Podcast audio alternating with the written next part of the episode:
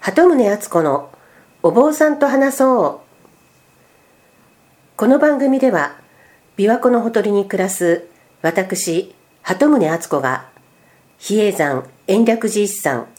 御神院のご住職にお話を聞いていきます。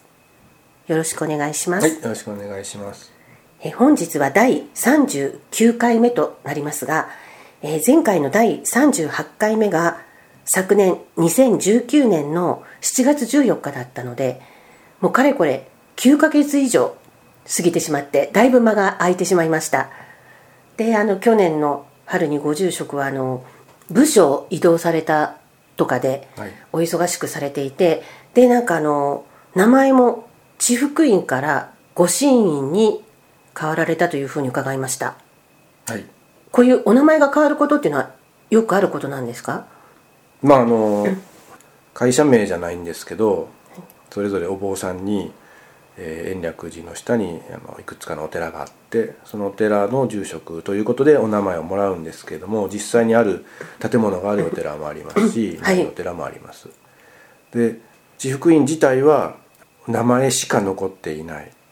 昔はそういうお堂がお堂もあったんですねお堂もあり、その住職をしていた人の名前も残っていますし、はいその人がどういう修行をしてあの延暦寺で生活していたのかっていうのもあの分かってるんです。で結構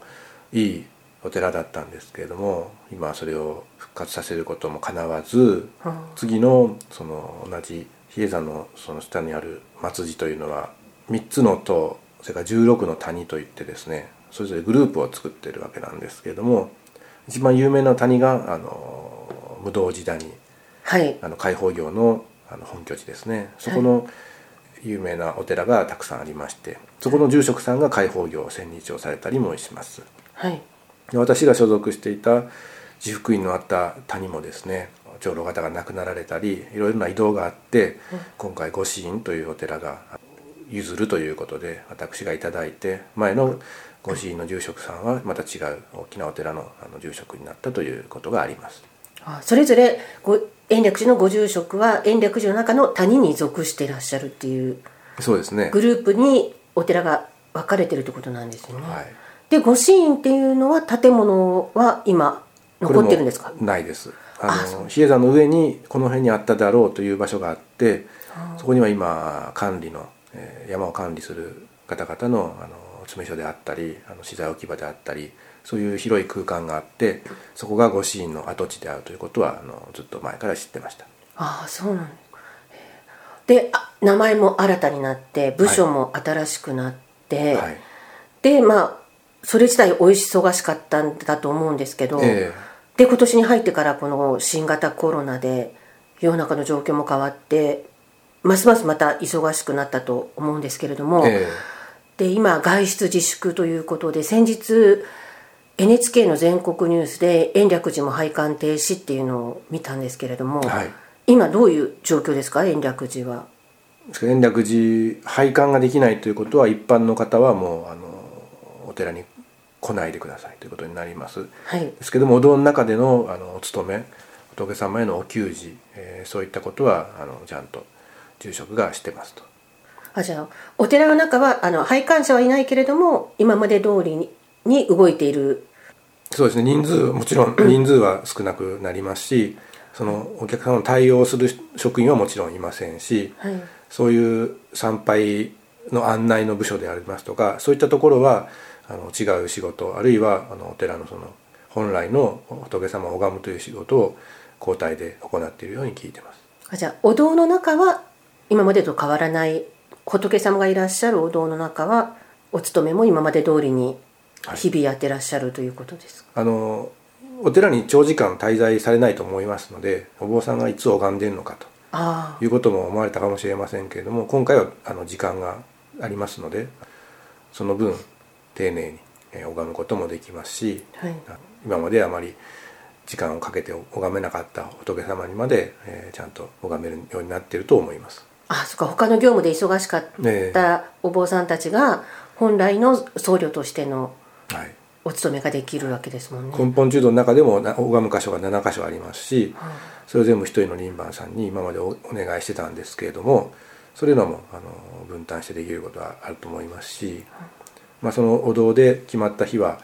大人数でやるという日もやっぱあります。根本中道でも1日は国東へといってお雑様が来られて一気に7つの場所を拝みますのでそれはそれで早く終わってしまいますよねお勤めが、そういったことが毎日できるレベルになっていると思います。ただあの年間の行事っていうあの延暦寺のホームページ見ると出てたりしますけれども、はいはい、大きな法要とか、はい、あの信者さんがたくさん集まるような行事っていうのは次々そうですね。中止とか延期とか変更があるんですよ、ね、縮小してあのお坊さんだけがやると。例えば、あの4月にあります山王祭もおみこしを担いであの皆さんに見ていただくというのは非常に3密になりますのでもうおみこしは出さないと、はい、その代わりおみこしさんも神事なんですけどもっと中心的なあの人が見ていない神事に関してはちゃんとやると。それは修行が修行というか行事が絶えないようにこの年の山王祭の行事は内容の一番コアな部分はされると。いうようになっていると思いますし延暦寺の行事でも4月から未章がありましたけれども一番スポンサーになってくれる企業さんが最終日にちょっと接待を兼ねて慰労のまあ食事会があったんですけれどもそういったことは全部中止になりました。今年は中止で。はい。今年は本当に100周年あの復興されて100回目の大きな節目の会だったんですけれども。未司法自体が、はい、はい、まあ、それはあの現今のコロナの状況に照らしてやらないと。あ本来は大々的にやる予定だったものがあの小さくなっているというのはいっぱいありますね。でなんか夏の戸津説法、はい、あと桂川下案後もなくなるという中止ということですか今年は。中止ですね、はい、それは初めてのことなんですかね前代未聞っていうか。桂川に関しては今まで記録がその中止したという記録は残ってませんね。平安時代から。桂川下案後自体があのどういう形でされたのか、まあ、11月にもされたことが10月にもされた時期もあるみたいです。あの年2回してた時期も年もありますので、はい、その1年通じてやらないっていうのは、まあ、初めてじゃないですかね。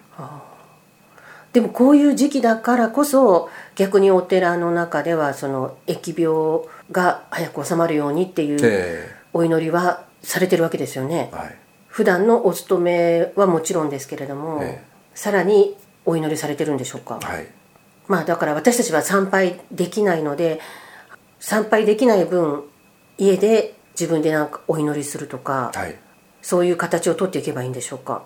そうですね。あの逆に外に出たくなったりなんでその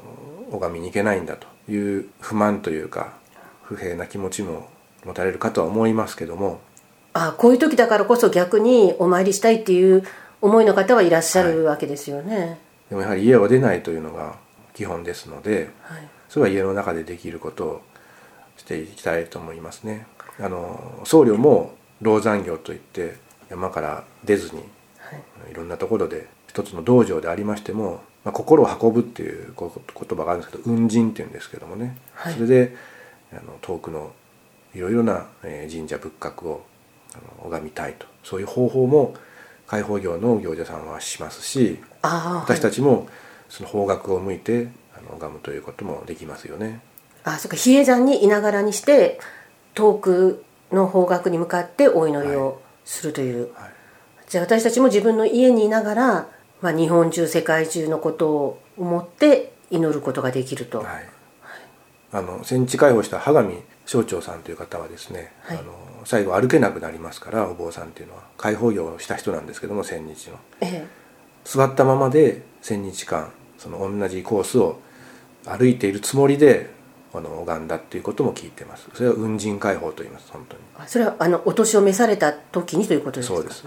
それでもちゃんと自分が歩いたと同じ時間に起きて、はい、その座に座って歩いていてここの方角を拝んだ。この方角をこのようにして段階を拝んだということをされたというように、えー、聞いてます。あじゃあそこにいながらにして自分の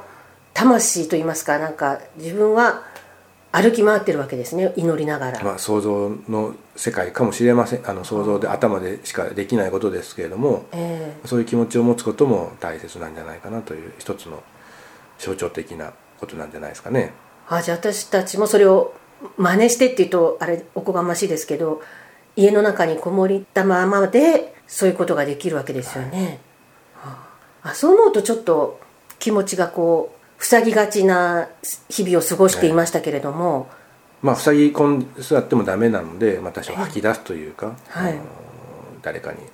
そういう思いをぶつけてしまったりすることもあると思うんですけれどもそれは人間として当たり前ですから、ええ。まあ、その後のまあフォローというか決してそれは本意ではなかったとかそういった感じでフォローしてあげたりとかはい。許してあげまあそういう言われた人も逆にあの許してあげるとかそういった大きな心を持っていただきたいですよね。そうですね。ちょっと私も日常生活でイラつくことがありますけど、ちょっとこの長いあの期間の自粛ですので、はい。特に学校関係はもう、えー7週間になろうとしてますので。あ休校してね、1ヶ月2ヶ月っていうとあんまり大きく思わないんですけど週間何週間という数にするとやはりちょっと授業を止めすぎてるんじゃないかとかですね。ものすごく不安になると思います、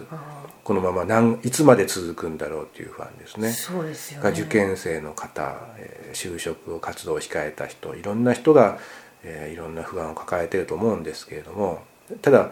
まあ、コロナに感染して命を取られるよりはちゃんとあの体ご体満足で勉強ができてという子がいかにあのそれが当たり前で面倒くさい日常だったかもしれませんけれども今それができないとええ。できない時にやっぱりかけがえのない時間だったんだな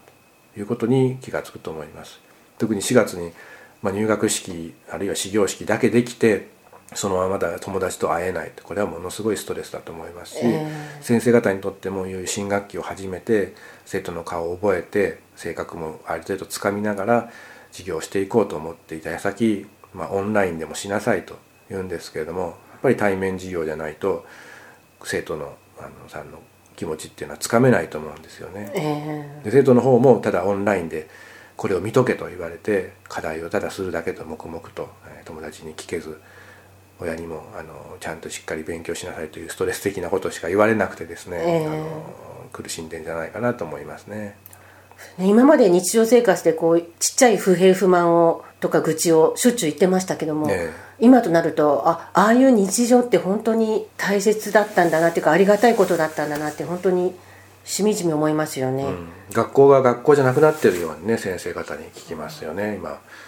先生方すら在宅勤務でええ。自分の職場へ行けない。学校へ行けば自分の授業の研究とかねできるんですけれども家にいなさいと。はい。県をまたいで移動してはならないと。なるべくやめてくださいと、まあ、これだけコロナウイルスというものが非常に強烈で今まで目にしてこなかった突然の死というのにねあの皆さん大変困ってるんじゃないかなと思います。例えばがんがんの患者さんだったらやっぱり入院をされて少しずつ力がねあのそがれていく感じをお見舞いすることができるんですけどもコロナだとそのお見舞いにも行けないお葬式もできないという非常にあの悲しい現実がありますので、はい。そうならないようにですねここは一つ我慢をして過ごしていただきたいなと思いますね。なんか何気ない人とのつながりっていうのがいかにはい、大切だったかっていうのをえ今痛感してる感じですよね、ああと本当に短期間で急激に状況が変わる、ええ。その世の中の状況もだし病状もあっという間に変わるっていうなんか心の準備がまだみんなできてなかったと思うんですけえど、えでそういう不安な気持ちをこうちょっとこう抑えるようななんか日頃できることってありますかね？えまああの仏壇等があればええ。そこに手を合わせていただく時間を今までよりも少し長めに、えー取ってみたりですね、はい。まあ、そこで少し